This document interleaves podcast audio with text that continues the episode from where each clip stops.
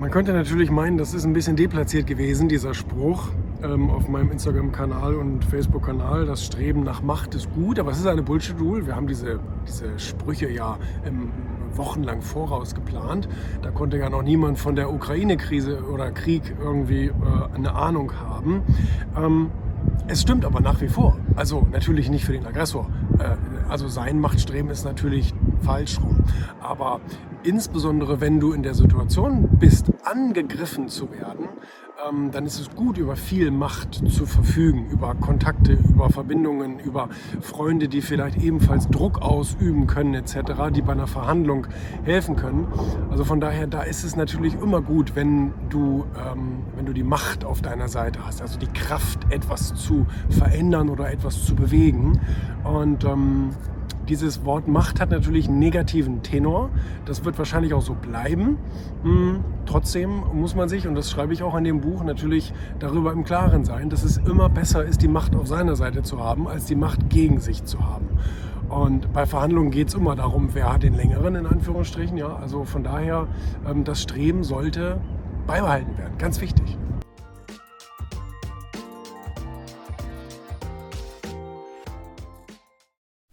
Das ist cool. Da habe ich jetzt gerade einen Google Alert gekriegt. Ähm, ich glaube, die meisten Menschen haben einen Google Alert zu sich selbst, oder?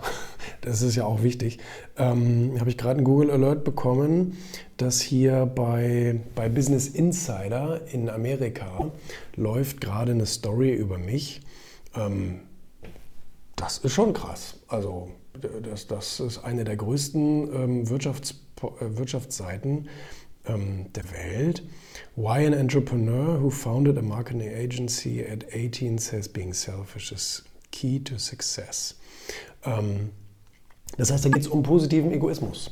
Ähm, da geht es um positiven Egoismus und da haben sie jetzt sozusagen meine Story äh, genommen. Ich war ja schon mal bei Business Insider Deutschland im Interview und daraus haben die eine Story gemacht und äh, diese Story haben die in den USA jetzt äh, auch übernommen. Das finde ich schon echt ein tolles Ding hier. Richtig, richtig toll. Und es stimmt ja auch, es, es, es verliert ja nicht an Aktualität.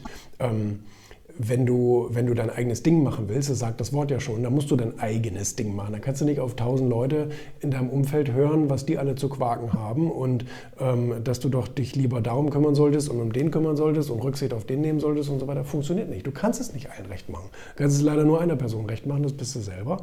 Und natürlich, und das oder schreiben, da zitieren die mich richtig in den USA. Das funktioniert natürlich auf eine gute Weise nur, wenn du anderen nicht absichtlich was wegnimmst oder denen wehtust.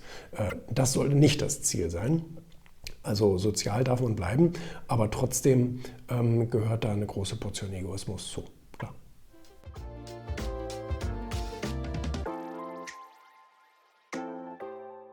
So, jetzt bin ich auf dem Weg. Ich treffe mich mit Andreas. Wir haben uns jetzt schon ziemlich lange nicht gesehen und wir wollen ein paar TV-Projekte besprechen. Top-Kameramann Cutter. Und ähm, heute haben wir schönes Wetter in Hamburg erwischt hier. Wirklich sehr, sehr schönes Wetter. Die letzten Wochen waren ja eine Katastrophe. Also hier war alles überschwemmt. Hier, war, hier fuhren Boote sozusagen. Und jetzt ist das Leben wieder etwas normal geworden. Wir sind gerade eben äh, vorhin an dir vorbeigefahren und haben hier keinen, keinen bescheuerten Parkplatz gefunden. Jetzt haben wir hier vorne da am Anfang auf dem Marktplatz hier geparkt. Ich laufe ich lauf aber gerade auf dich zu.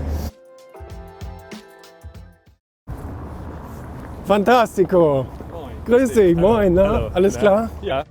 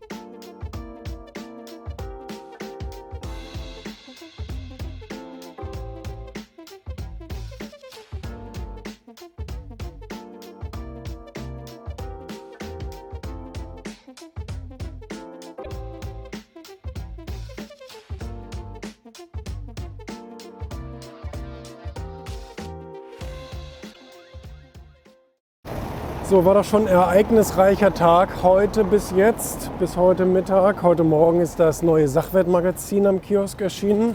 Schwarzer Schwan haben wir als Titelthema. Und äh, im Studio vorhin ähm, hatte ich noch den, den Kulissenbauer da. Wir wollen da noch ein, für, ein neues, äh, für ein neues Studioformat noch eine neue Kulisse bauen lassen und an der alten noch mal ein bisschen was reparieren lassen. Und, ähm, jetzt sind wir hier am Hafen und gucken uns eine neue Fläche an. Wir waren ja vor kurzem schon mal hier. Ähm, die Fläche hatte dann nicht funktioniert und jetzt haben wir noch mal eine Alternative, die wir uns anschauen. Weil ich glaube, hier in Hamburg ist es eben auch am Hafen natürlich am schönsten. Ne? Und das ist dann auch für neue Mitarbeiter und so weiter ähm, eine, eine schöne Location zu arbeiten.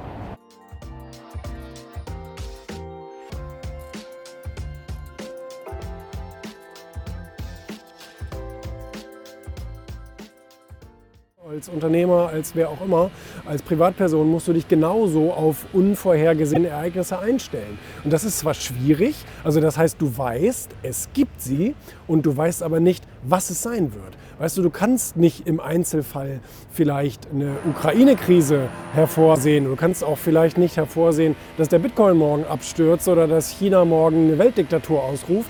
Aber du kannst dich darauf einstellen, dass Dinge passieren. Und da muss man vorbereitet sein. Da muss man eben für sein Geschäftsmodell, für sein Leben, für seinen, für, für, für, seinen, für seinen Wohnort, man muss immer, ich sage jetzt mal so, Alternativen im Petto haben. Was mache ich eigentlich, wenn etwas passiert? Und ähm, das machen wenige Leute. Viele Leute stehen dann völlig ähm, ja, schockiert vor so einer neuen Lebenssituation und wissen gar nicht, was sie tun sollen. Aber grundsätzlich, man kann sich vorbereiten. Vielleicht weiß man nicht genau, was dir passiert, aber du kannst dich vorbereiten auf etwas, das passieren könnte.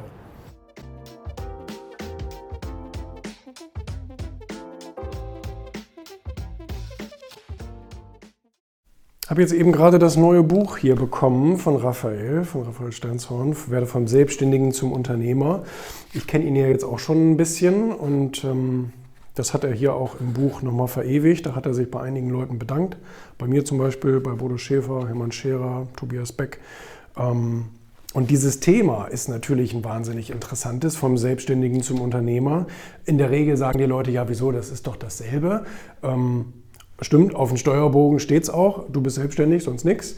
Ähm, aber es gibt natürlich nochmal so einen Mindshift vom Selbstständigen hin zum Unternehmer. Also sprich von jemandem, der sich selbst die Arbeit gibt und Stundenlohn bezieht und äh, zu jemandem, der ein Unternehmen aufbaut, Mitarbeiter einstellt, Systeme in Gang setzt, die dann für ihn Geld verdienen. Und er ist sozusagen in seinem Elfen oder sie in seinem Elfenbeinturm und, ähm, und sorgt für die Ideen und für die Kreativität und für ähm, für das Business Development, wenn man so will. Ne? Das ist nochmal was anderes, als wie jetzt zum Beispiel der selbstständige Klempner oder der selbstständige Zahnarzt, der dann eben selbst anwesend sein muss, damit er auch Geld verdient. Ne?